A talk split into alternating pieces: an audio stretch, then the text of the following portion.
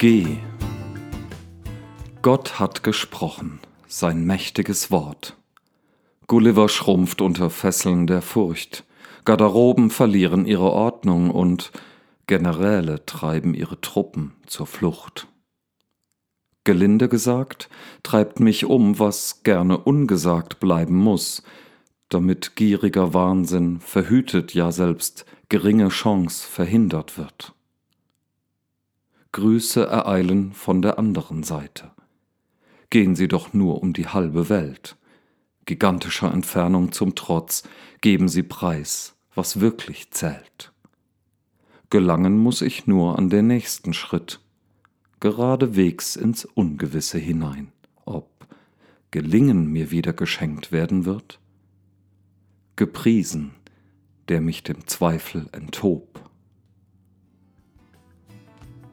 Das war Geh, der zweite Teil des Gedichtes Steh auf und geh. Inspiriert von Johannes, Kapitel 5, Vers 8.